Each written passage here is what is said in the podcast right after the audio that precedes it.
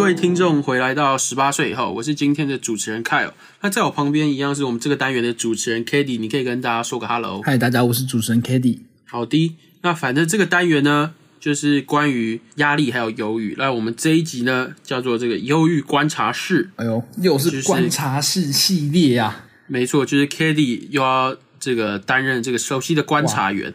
那这边的话。我们要稍微讲一下，就是因为其实我们就是一个大学生，那其实忧郁这个话题它是非常专业，它有时候是是甚至是需要一些。教授或者是医生的一些见解，然后我们其实主要没有要很深层的谈这个东西，我们就是分享一些我们最近生活的经验，跟这方面有一些相关，我们就是讲一些自己的故事。对，就大概是这样。我们就是你也知道，我是读历史系的，凯尔是读医工系的。我们对于就是我们不是这方面专业的，就当初凯尔说这要做这个题目的时候，其实我很担心我们会讲错一些东西。那我自己会觉得，就是我们就是从一个一般人的角度去看一些我们看到的事情。那你如果觉得，看我们真的有一些东西讲错了，很糟糕，或也不用很糟糕。如果觉得我们哪里讲错了，或者是你觉得，哎，凯尔和 k a t i e 你们觉这个关于优越的一些想法，这个观念你可能要矫正一下。真的就从那个表单那边跟我们说，我们其实也还蛮希望可以听听看，就是所谓对对对，就是这个比较正确的一个想法是怎么样子的。我们很乐意接受指教啊，大家别客气，尽管嘴啊，没问题啊，尽管嘴。好，那就是。这个单元会比较沉重一点，但是我们就是尽量啊，尽量不要让它变成那么难消化，就是因为我们也希望用一个一般人的口吻，让大家能够稍微了解我们想要就是聊一些什么东西。那我们就这个废话不多说，请 k a t i e 进入这个正片这个没问环节。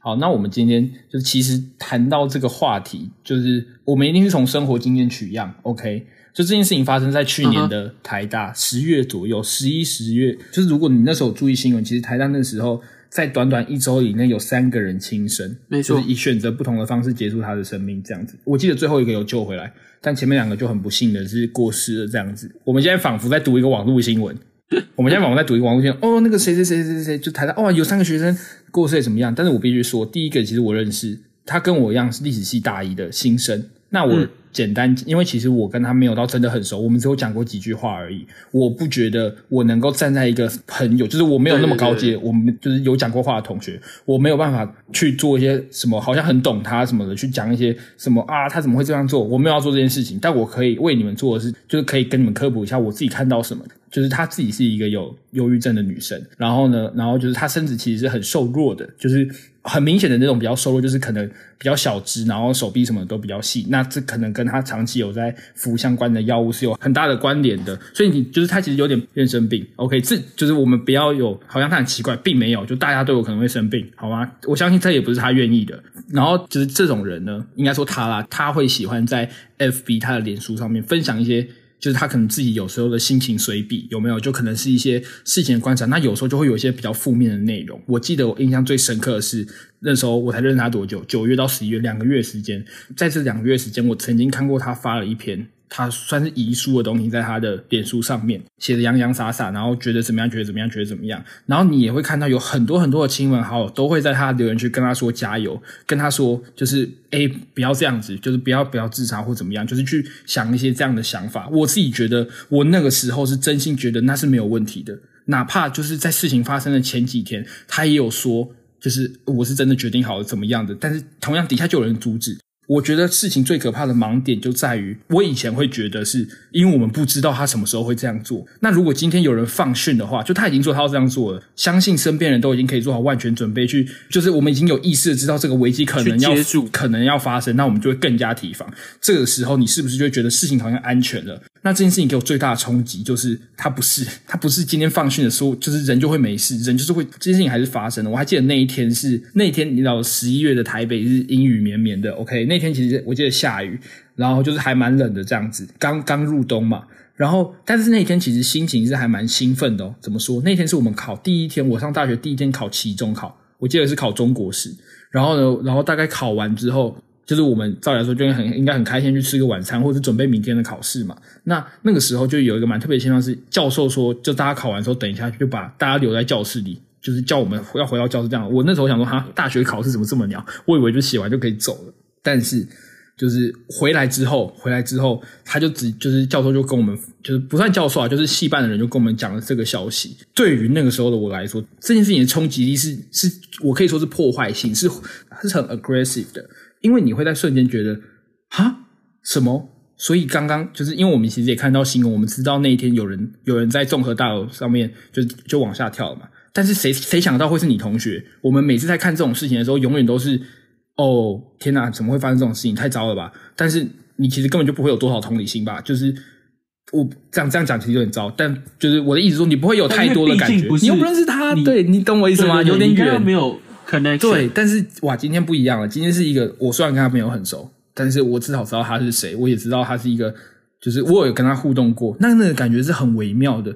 就是在那个瞬间，我意识到，哇，干，生命是可以这么、怎么、怎么可以这么的脆弱。然后我也意识到，就是忧郁这件事情，其实是一个非常、非常、非常严重的议题。因为就是它不是说可以用药控制，有的时候事情真的就是遭到无可复加，他就是承受不住。我觉得最可怕的地方在于两点：第一个是我们到底要怎么帮助他们？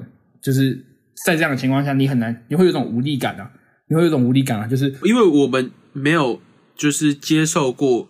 这种时候，我们该怎么应对的这一些指示或者是一些想法，就我们真的是第一次遇到。虽然算我没有遇到，但 k a t i e 是第一次遇到，所以哇靠，就是你知道以前大家都会跟你说，如果你有困难就讲出来。他讲出来了，他有说啊，他就跟教科书，他就跟你以前学的什么自杀防治教育做的事情一模一样啊。他讲啦，他跟大家说他的他的需求，他的悲他的悲痛。但是悲剧还是发生了嘛？那第二点，我自己觉得就是这个就跟这件事情没什么关系，这就是观察是有趣的地方。观察是永远都是多方面视角的。第二点是，我觉得没错，我觉得舆论是很可怕的。什么意思呢？就是当然，对于这种很明显的悲剧，大家都可以很轻易的说：“干这件事情真的太糟了，我们一定要改革、改革、改革，我们一定要想办法做得更好。”这件事情没有问题。但是有一些有另一方面面向的问题，就会造成就会有这个问题出现。假设今天这个有所谓有忧郁倾向的人，是 maybe 他是一个公众人物，那他今天说他有这个问题的时候，是不是底下就会有舆论在底下议论说，干妈又炒作，又怎么样，又怎么样，又怎么样？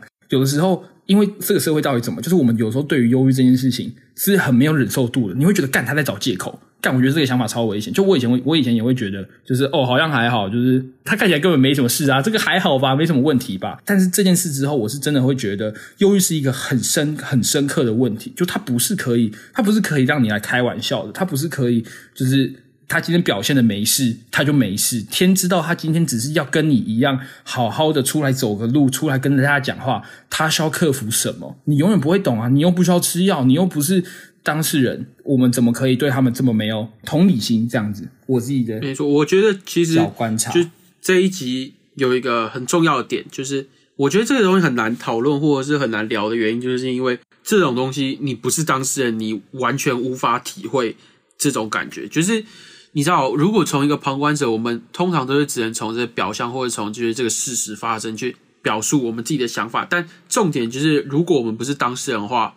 我们根本就不知道那个感觉会怎么样。如果我们是当事人的话，我们可能就甚至是完全颠覆自己原本的想法。但是我觉得很长的时候，就是就像是 Kelly 讲的舆论的部分，我觉得你如果对于自己不确定的东西可不可以讲的话，如果是我，我就不会讲出来，我就会你知道放在心中，因为因为你根本就不知道这个东西会带来多大后果或者多大影响力。我自己的看法，而且就是从那个就是。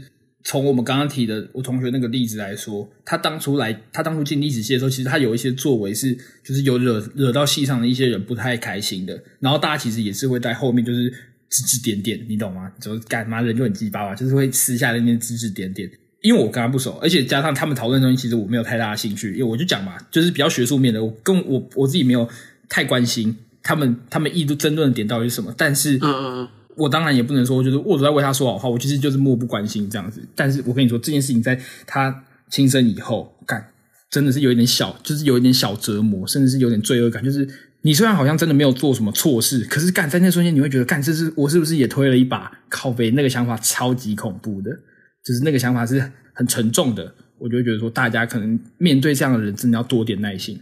那我觉得从这个做延伸的话。就是因为，因为你好像对于这方面就是你知道小小有研究，那你觉得呃，不管是大学好，或者是以以台大来讲，就是关于这方面就是心辅，就是那种像是哎呦，辅导心灵层面一些辅导的资源，嗯，怎么说？你觉得你有你有什么自己的看法了？好，你看台大有多多少人？三万人。其实这个资源永远是供不应求的，就是无论如何，而且我们的资源已经算是很多，但是连我们都觉得供不应求。没错，而且就是你也知道，资源这种事情永远都跟利益有相关点，就会有人开始想说，他们真的需要这么多吗？我们现在做的还不够好吗？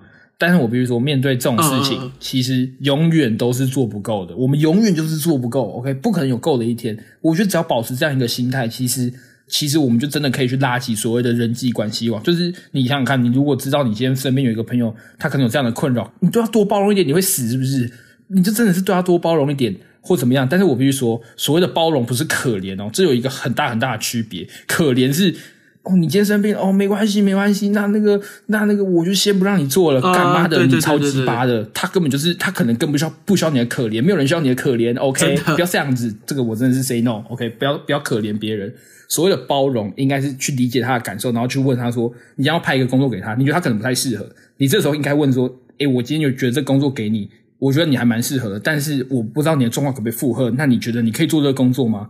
请这样子去开口，你他妈不要在那边说：‘诶，我跟你说，我觉得这工作啊，对你来说可能有点太重了，那还是先不给你做好了。’你太可怜才，你凭什么去？对，我觉得你不能超糟的，超糟的，你不能先预预设或者是预判那个想法。对，看这他妈，那真的是，那真的是。他妈鸡排，超鸡排的，就不要这样子，不要这样子。就是我自己会觉得，如果我们可以多一点包容，那心腹资源这是比较专业的事情，有智商是有什么的，那当然是就是希望它可以越来越多，然后让有需要的人都可以帮助到。但是其实我觉得最重要是要我们平常就要做起啊，我们不可以，我们不可以每个人对每个人都这么唧唧歪歪的，然后在这边预判立场什么的。我觉得这是一个心态上的心态上的想法啦。那凯哦，你呢？你呢？你就是如果假设好，假设今天，假设今天 naturally 就是有一点这样倾向的人。那你会怎么做？虽然他没有了，我在这边说他没有，因为这其实我知道，我知道，因为这其实是观察式，所以你知道，就是我我比较就是 follow my heart，就我会讲出我比较真实的想法。其实我觉得应该大多数的人都会跟我有一样的这种感觉，就是当身边的人真的出现我们所说的情况，第一个反应就是你根本就不知道你要怎么做。干真的哈，我必须承认，这是真的，这是真的。你根本就不知道，你要假设你你找了援援助来救你，你也不确定这个援助到底能不能帮助他，或者是这个援助是不是对的。然后你如果自己去的话，你也会怀疑自己做的是不是对的。就这个东西，我觉得真的是呃很难处理。但我自己的想法可能有点天马行空，还是怎么样？我倒是觉得，像是这种应对的比较特殊的应对关系，我倒是觉得说，可能在我们教育的课程里面，可能可以稍微提到。因为你知道，以前的辅导课都是什么，都是什么？听起来 像选总统哦。等一下，哎呦，这种东西好像很重要，没错。但是你知道。就是好，我我随便讲好了。我举个例子，同才霸凌的应对方式，我们都可以做出教学了。那为什么这方面我们不能能够有所突破？那当然，我不是什么教育的这个人呐，但我我提供我自己的想法。如果有这种方式给予我辅助的话，我或许能够有不一样的应对方式。如果真的我遇到，你刚刚这样讲，我其实想到我是我是真的有这个经验呢，就是我是真的有一个很亲密的人，他有这个倾向。就是他那个时候是有要服药的，我没记错是忧郁症和躁郁症。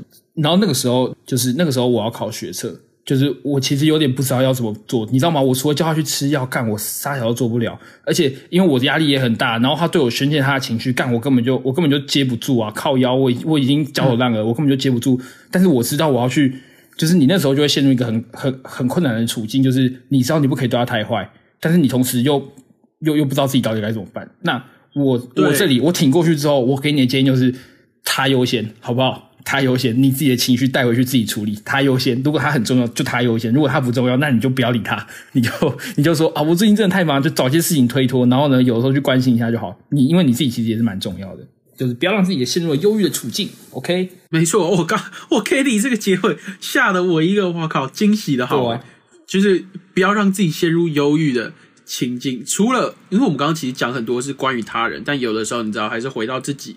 没错，虽然忧郁这个东西真的不是你能够控制的，但我们这一集也不是要讲说什么解决办法，因为我们也不知道。但我们就是大致简述一下我们生活中遇到的我们自己啦遇到的情况，然后一些我们的就像是题目所讲我们的观察。那其实这一集大概就是这样子。你如果有什么想要针对这个 topic 做很深入的研究了，就是当然欢迎你去找可能。就是智商师或者是医师或者是教授什么的去做一些你想要做的事情。那你如果只是想要分享你的故事，那当然可以从这个表单去留。那其实我们今天这一集大致就是这样。最后让我下一个文绉绉的结论吧，凯哦。OK，我跟你说，可以。悲痛是永远没有办法被同理的，就是你永远都不会知道对方到底有多痛。但是可怕的是，忧郁是会传染的。OK，就是你在照顾他的时候的要随时记清楚你现在自己的状况可不可以承受对对对对，对不然你们就会变成两个人在互相埋怨。哇靠，那个是非常非常可怕的状况。对然后我在这里推荐大家一本书，如果有那种很冲击的感觉，大家其实可以去看前几年还蛮有名的一本书，叫房思琪的《初恋乐园》。我相信，如果你是一个学生，你看里面的内容会有一个很大很大的冲击。那或许你在不知道你在面对这个情绪，就听了我们这一集，你可能会有一些想法，就是分享给你。OK，那今天的结尾没，错，但是哎，今天是我做结尾吗？好，你先讲好了。对，没错，今天是你做结尾，但我先讲完，你知道，就是这个 precautions，这是一个很专业的 topic，所以你如果真的有一些想要和我们讨论的，我们绝对是完全不能够应付这个专业的话题，所以还是要去找专业的人，大概就是这样对，但分享故事我们是很乐意听你倾诉的哦。OK，没错然后大家就记得订阅我们的脸书、我们的 IG，然后用什么平台听就给我们一点回馈。如果是 Apple Podcast，最好能给我们五星好评。表单我们已经讲了很多了，就是你可以分享你的故事，我们是很乐意倾听的。对，然后有任何想要合作、想要业配、想要干嘛、想要干嘛、想要干嘛，都欢迎填我们的 email，我们会给你回复，好吗？今天的节目就到这边，谢谢大家，我是主持人 k a t i e 我是主持人凯尔，大家晚安，拜拜拜